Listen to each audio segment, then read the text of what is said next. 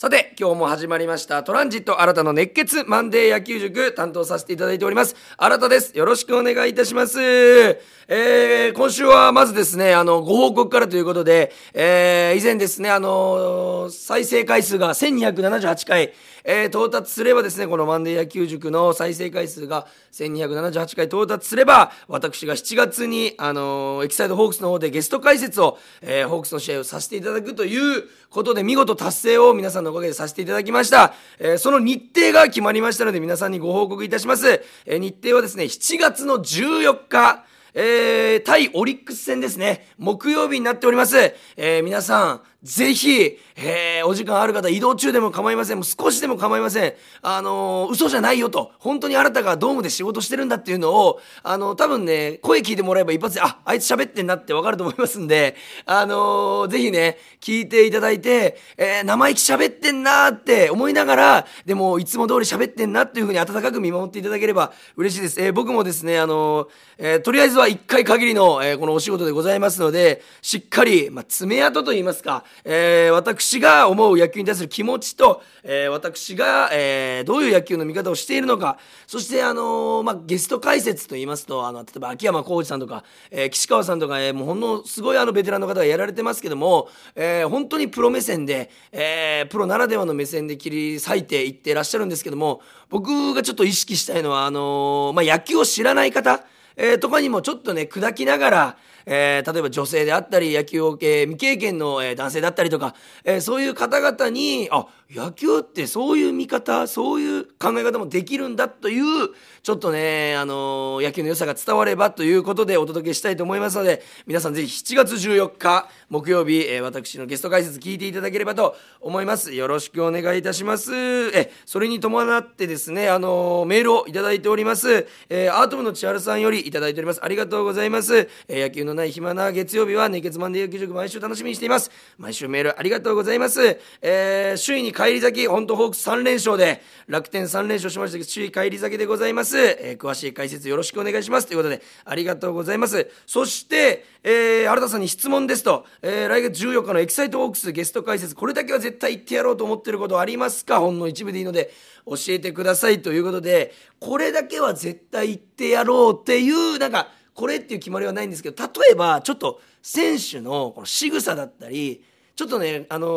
ー、このメールにも頂いておりますけど、えー、先週ですね、あの、初冠番組、あのー、トランジットの熱血野球論をお届けさせていただきまして、佐藤匠アナとやらせてもらいましたけども、そこでも喋りましたけど、野球あるあるみたいなことを、ちょっと例えば選手の仕草、例えばバントを失敗してしまった後の、え選手の気持ちあるあるみたいな、えー、脳とか、ちょっとずつね、なんかこういう時こう感じるんですよねとか、空振った後ベンチ帰る時ちょっとこういう気まずさあるんですよね、みたいな、あるあるとかまで話せたら、ちょっとね、あの、野球を知らない方にも楽しんでもらえるのかなというふうに思います。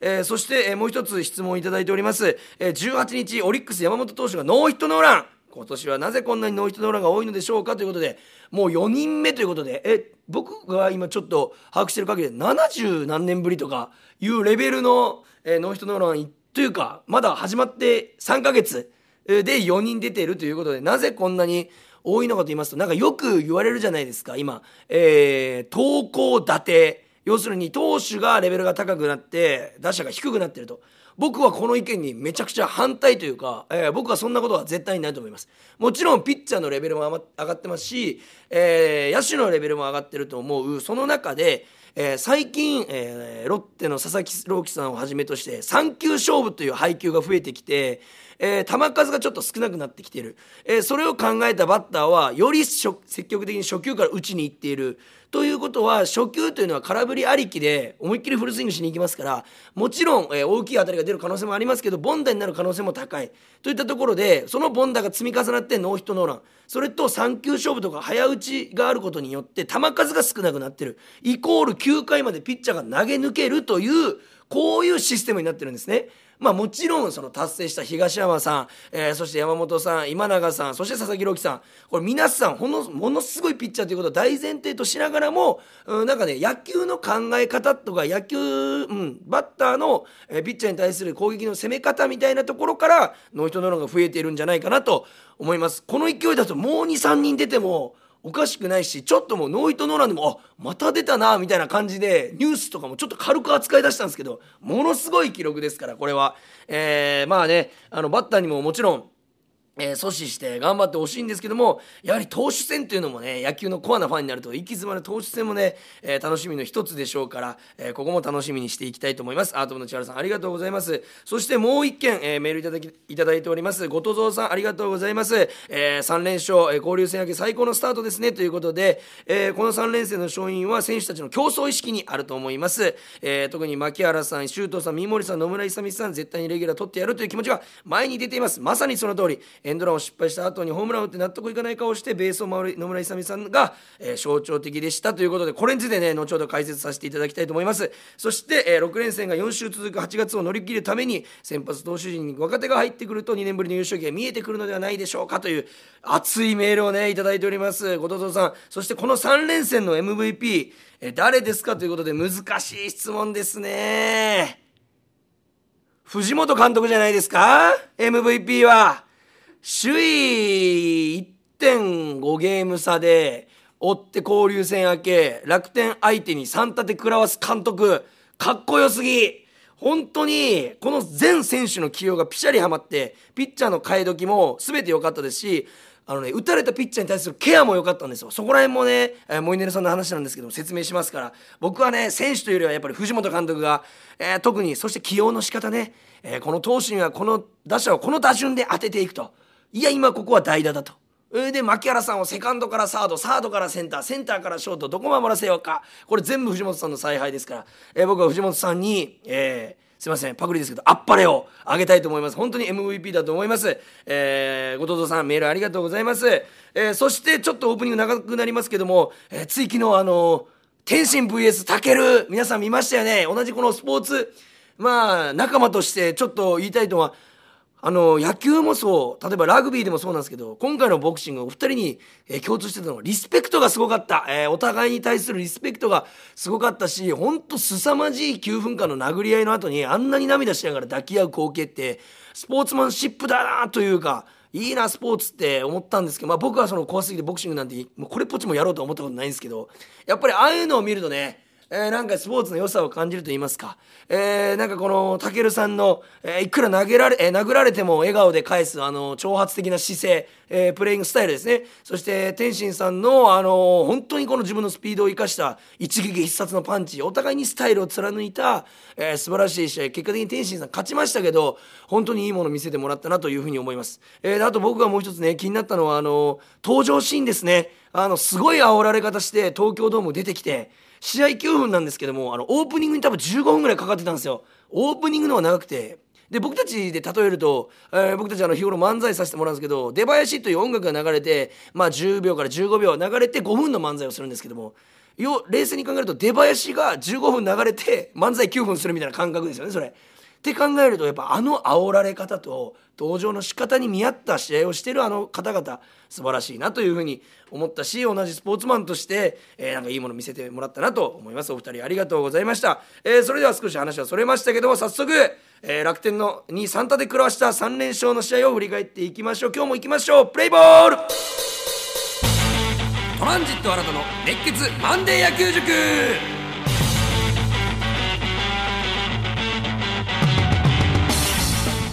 はいということで、えー、3連勝を振り返っていきたいと思います、えー、まずですね交流戦上げリーグ戦再開の VS 楽天戦のスタートですね。6月17日金曜日、えー、13安打放ちまして9対4ということで結果的に大勝しちゃうんですけどもえー、ちょっとね千賀さんが3回までに3失点ということで、まあ、結果的に6回100球を投げて8安打4失点。フォークがねなんか今年あまりなんかこの千賀さんの思うようにいってないというかその分カットボールとかストレートの勢いで打ち取りてはいるんですけどももっとこの千賀さんの絶頂の時はねフォークが、えー、気持ちいいぐらい思ったところに決まってた印象がある、えー、ちょっとあまり調子はよくなく見えました。そしてあの3番4番6番7番楽天の浅村島内辰巳茂木さんですね。この4人にちょっとね打ち込まれたというかタイミングを合わされててこの4人って共通してるのがあのー、くせ者なんですよ。嫌なバッターなんですよ。特に4番島内さん。これね、地味に一番楽天で嫌なバッターというか、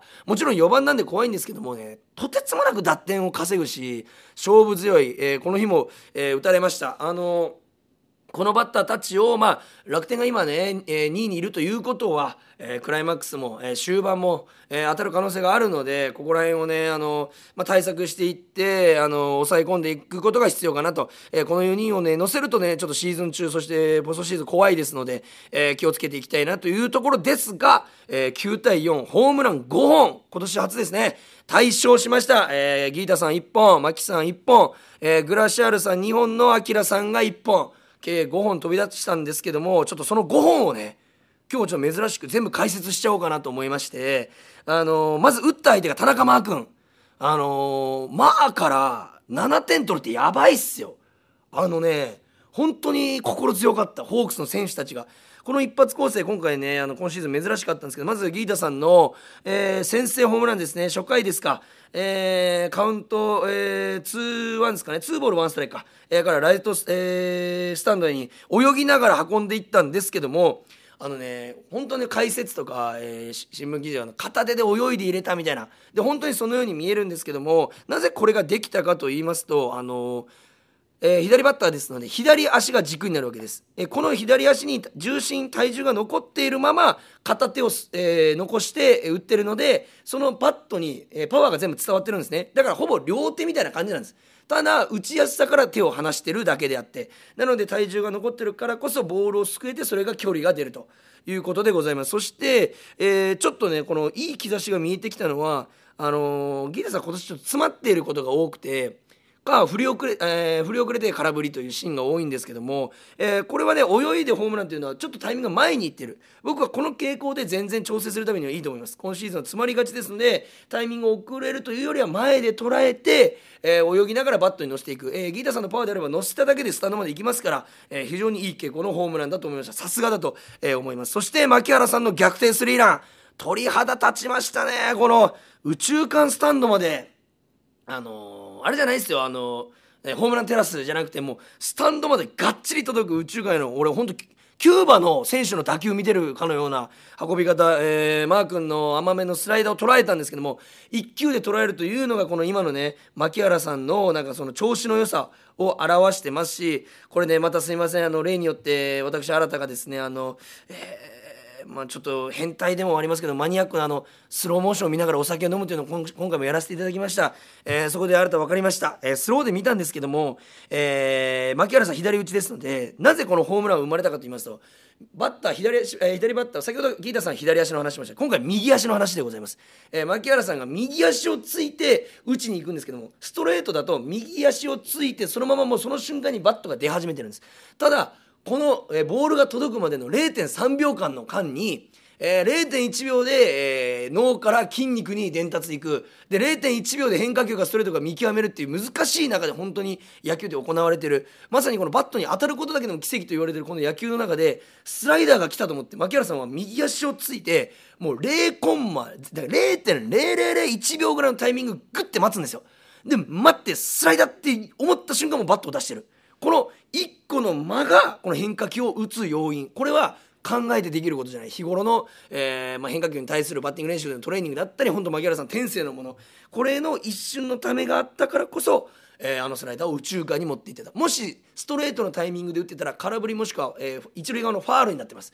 でうわーっていう悔しい顔、え、よくする選手いるんですけどこれは今の牧原さんの調子の良さを表してる。本当にバットのトップから無駄なくまっすぐボールに対して最短距離で出て、えー、ボールをすくってスタンドまで運んだ。ここはギータさんは左足牧原さんは右足がポイントだったと僕は思います。そしてグラシアルさん2本ともライトへの、えー、このホームランねあのー、本当グラシアルさんのいい時って右方向にホームランが出るんですけどもそしてストレートと変化球を、えー、1打席ずつ捉えてるえー、まあちょっとね僕は主に4番から6番になって気持ちが楽になってるのはあると思います。非常にいい傾向だと思うしグラシアルさんは、えー、打点稼ぎますし一発もあります、えー、打率も高いので、えー、6番で、えー、いいというか6番の打順がぴったりなんではないかなというふうに思います。そういった意味でも藤本さんの采配が MVP でございます、えー、そして中村晃さんのホームランでございます。これね晃さんのねまあ本当に一番綺麗な打ち方といいますかそれこそ壁を作ってインコースに来たらくるっと回る、えー、アウトコースに来たら、えー、レフト方向にしっかり芯を持っていって、強いだけを飛ばす。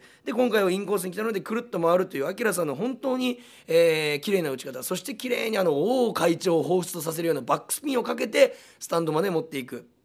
これがやっぱりアキラさんの特徴であって、えー、その良さが前面に、えー、出た一台になったのではないかなと思います。最近ちょっとね、アキラさん自身も結果が出なかったりとか、えー、いうのがあったので、えー、非常にファンも心配してましたけど、この1だから、えー、またね、えー、調子を取り戻していただきたいなというふうに思います。見事な勝利でございました。そして18日の土曜日ですね、3対1と勝ちまして、こなんといっても大関さんでしょう。8回1安打無失点、113球。これ大関さんの安定感が出てきたというか186センチ身長あるんですけど俺2メーター30ぐらいに見えてるんですよ。もうその背中でかすぎて。それぐらい本当にあの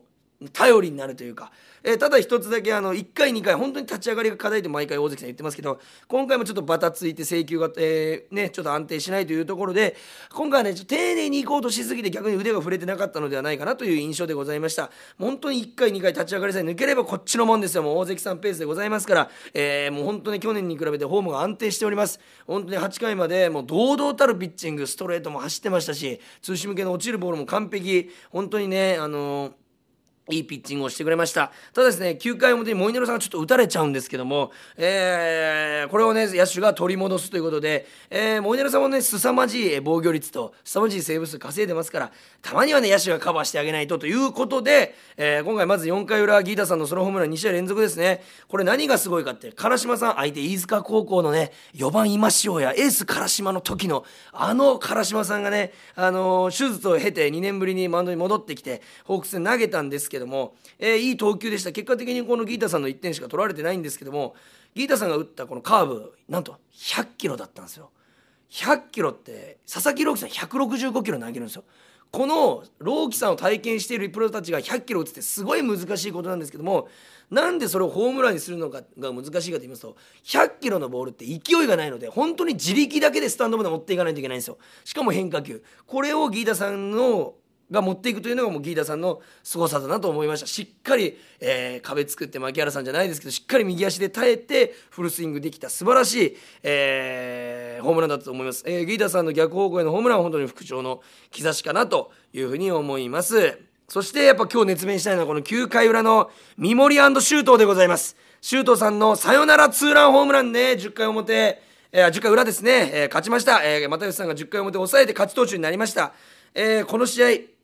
本当にこのワンプレー、この2人に凝縮されてるんですけども、えー、9回裏、まず三森さんが、えー、途中出場でございます。8球粘ってヒットを打つんです。これね以前あの僕がね文春オンラインさんの方で記事を書かせていただいたんですけど三森さんの凄さ、えー、まあ書いた次の日からあのスタメンを外れるという僕非常に恥ずかしいあの感じになっちゃったんですけども僕は今でも書いたことに自信持ってますし三森さんの良さは変わってないと思いますまさにそれを果たしてくれた1番バッター先頭バッターの働き2球で追い込まれるんですけどこっからが1番としての資質が見えた本当にボール球を振らずに、えー、際どい球をファールで粘って甘い球待って待って待って松井裕樹さんのストレートをレフト前に運ぶ。途中出場ですけど先頭打者という気持ちをしっかり持ったバッティングでございました。そしてここで初めて解説させていただきます。出ましたこの日も。このレフト前。名付けて必殺ジャンピング打法炸裂しておりますこれ。これ三森さんといえばねちょっと気になった方もいるかもしれませんけどジャンプしながら打つんですよ。これね、イメージない方はぜひね、スローモーションで、えー、見ていただきたい。もちろん右手にお酒を持ちつつ、これ見ていただきたいんですけども、これね、ジャンピングってどういうことって言いますと、打つ瞬間に飛び跳ねてるんですよね。これは飛び跳ねようと思って飛び跳ねてるんじゃなくて、反射的に飛び跳ねてる。まあ、両足たまに浮いてる時もありますし、つま先だけついてる時もあるんですけども、これね、何がすごいかと言いますと、このファールの時や、うまい流し打ちの時のみ、これが出てるんです。引っ張ってる打球には出てないんです。これの、えー、違いというのはこれは癖であるんですけどもその選手の、えー、個人の癖であるんですけどもこの野球ってかかとに重心が乗っちゃうと野手でもあ、まあ、守備でも攻撃でも走塁でも全部うまくいかないんですね。とにかくかかとに重心を乗せるな。前に前に前傾姿勢というのが、えー、野球の、えー、基本的な形なんです、えー、突っ込むとは意味が違いますよ前傾姿勢は。その前に重心を置くというのが、えーまあ、基本姿勢であるんですけどもこれの、えー一番すごい応用編といいますかを実践しておりましてなんでこうなるかと言いますとこのつま先のみでバランスをとってこの変化球とかアウトコースってちょっと時間差があるんですねインコースやストレートに比べると。それの余った時間ジャンピングでタイミングを取ってるんです。これ普通の選手はできません。本当に三森さんのなんていうんですかね本当生まれ持った才能と言いますか来た球に対してああタイミング合わないって思ったらちょっと浮いてるんですもん体が。で芯を持っていって合わせる。自然とジャンプしている。この打ち方、えー、まだね、あのー、全然あのスポーツナビとかのアプリとかで全然動画見れますんで、えー、見ていただきたい。あの本当にね、えゆっくり回していただきますとそのスローのシーンもね映ってますので見ていただきたい。ここ注目してよろしくお願いいたします。そして、え中村晃さんちょっとねバント失敗しちゃうんですけども周東さんのサヨナラホームラン。これ三森さんの力が正直3割4割あります。もちろんシュートさんが100%すごい。ただシュートプラス三森で140%の力が出てるということ。これなんでかと言いますと相手のピッチャー松井裕樹さんは中村家さんにバント失敗させたおかげで二塁にランナー行かせずにワンアウト一塁になったんですけども三森さんがもう走る姿勢をずっと見せてたんですよ。だからとにかくバント失敗させたのが無駄になるから走らせたくない。ということで周東さんに対する意識より三森さんに対する意識の方が大きくなって周東さんに対するこの意識が薄れたことによっておろそかになったんですね。えー、で牽制を計3回挟んでます。えー、そして、えー、投げるのも、え、1球投げるのに10秒間ぐらいセットポジションに入ってなかなか投げないで1回外したりとかなかなか投げないで牽制したりっていうのを繰り返してとにかく、えー、タイミングを外そうとしたんです三森さんの。でこれによって周東さんも1回は、えー、不利益を被りますあの2球でストライク先行されて追い込まれるんですけどもそっからもう三森さんがスタート切っちゃうんでもう松井裕樹さんがずっと牽制とか、えー、まあ、クイックとかでランナー集中しちゃうんですねそれで、えー、結果的に6球目にホームランインコースの高めの、えストレートクイッて回るんですけどもこのインコース高め一番球が速く見えるとこ反応できたのは5球目のクイックで投げたカーブのおかげなんですね。これどういうことかと言いますと初めてクイックで投げられたのでシュートさんびっくりしました。あってなって急いでタイミング取った。でもボールと思って見逃したんですよ。で手が出なかっただけかもしれない。でこれなんでクイックで投げたのが良かったかと言いますとこれであクイックもあるんだ。速いのもあるんだって一回頭が整理されたんですね。それによって次にちょっとクイック気味で投げられたストレートに完璧にタイミングがあった。本当三森さんがランナーだからこそできた三森、えー、三森シュート VS 松井裕樹のこの凄まじいプロの戦い。この攻防この18.44マウンドとホームベースだけではない一塁ベースも含めてのこの、ね、全体のこの攻撃というのがね凄まじく僕は見てて楽しかったです。えー、そしてあのネクストバッターサークルで周東さんが控えてた時に長谷川コーチがねずっと肩に手を当てて何か言ってて僕何言ってるんだと気になってたんですよ、えー、そしたらお立ち台で何を声をかけられてたんですかっていうとあのとにかく焦るなと焦って打ちに行くなお前のタイミングで打てというそれだけを繰り返し言われてたということでやはりその選手のえー、そういう時のメンタルとかって長谷川コーチ一番分かってますから、えー、長谷川コーチの存在も、えーまあ、あのシュートさんにサヨナラホームランを打たせた一つの要因じゃないかなと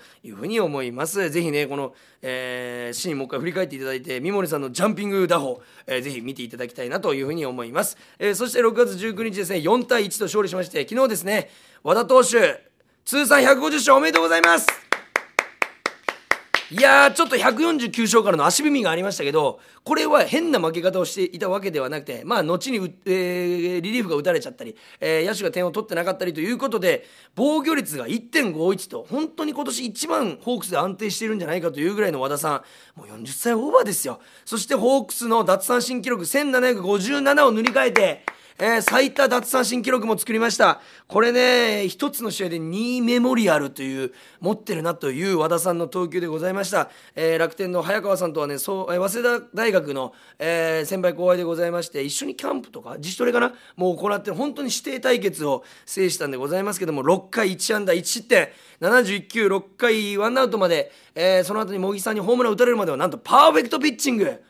またパーフェクトが出るんじゃないか。そして僕たちね、あのー、トランジットとしてオフにトークショーをねあの和田さんとやらせてもらった時に、えー、まだまだノーヒットノーランそして完全試合を達成するためにやってるんだと。そこを目指してピッチャーならやってるんだという言葉通りの本当に活躍を見せてくれてる。本当にとにかく文句なしの投球なんですけど何がすごいかってストレートです。本当にストレート。球速は140キロ台かもしれませんけどあのねキレ伸びが半端ない。マジでお願い打席に1回立ちたい。どんな球かを見てみたいのよ。打ち打てる打てないとかじゃなくてその和田剛が投げるストレートを打席で見てみたい。